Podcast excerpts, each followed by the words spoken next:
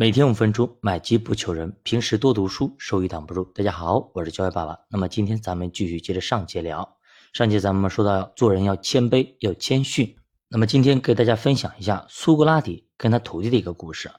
那么话说苏格拉底有个徒弟，家境非常的富裕，家里很有钱，常常是趾高气扬，向所有同学来炫耀说：“我们家在雅典附近拥有一望无际的肥沃土地，你望都望不到边儿。”有一次呢，这个徒弟呢又当众大肆吹嘘他爹有多少多少钱。那这个时候，苏格拉底不动声色，拿出一张地图，直接说：“麻烦你指给我看，亚细亚在哪里？”那么这一大片都是这个弟子指着地图，洋洋得意的回答：“很好。”那么希腊在哪里呢？苏格拉底又问。那这个徒弟呢，费了好大一会儿功夫，才在地图上找出希腊的位置。不好意思说。跟亚细亚相比，西亚太小了。那么雅典在哪里呢？雅典就更小了。这个弟子指着地图上的一个小点点说：“好像是在这儿。”最后呢，苏格拉底看着他说：“现在呢，请你再指给我看，你家里那块一望无际的肥沃土地在哪里？”学生急得满头大汗，找了半天还是没找到。他家里那块一望无际的肥沃土地在地图上连个影子都没有。他很尴尬，又若有所悟的回答说：“对不起，我找不到。”有人说，当皇帝很可怜，被捧得高高在上，看不到别人的存在，最后反而失去了自己，有的甚至丢了性命。不论是政界、商界，或者是领导者，最需要的就是谦逊、谦卑。你说话或者听话时的姿态是怎么样的呢？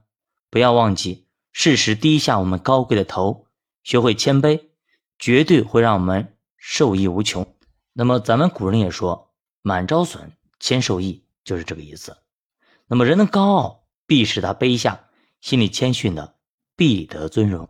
那么这一章做人谦卑，我们已经学完。下节我们看一下如何说话去赞美别人，去博爱，去彼此相爱，去热爱你身边的人。去热爱你所从事的事业。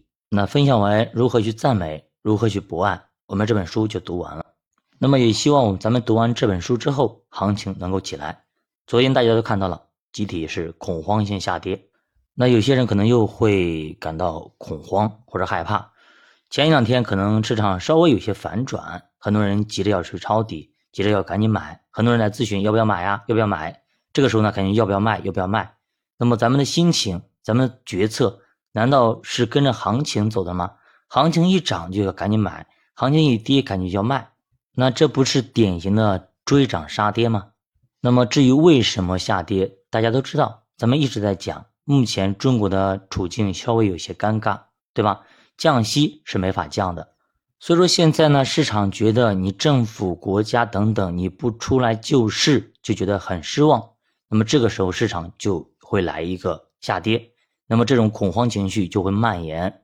其实，如果学的时间久一点的人，可能不会特别担心，因为咱们一直在讲啊，我们都知道，那么熊市包括某一个行情的底部，它是有好几个底部的。首先，它是有政策底，然后呢会有市场底。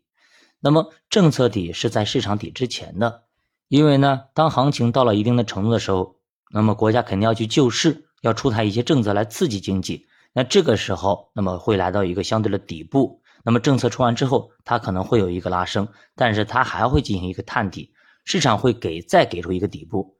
那这个底部有可能比政策底低，有可能比政策底是平的，有可能稍微高一点点等等。那么这个时候市场底完了以后，才可能正式的往上拉。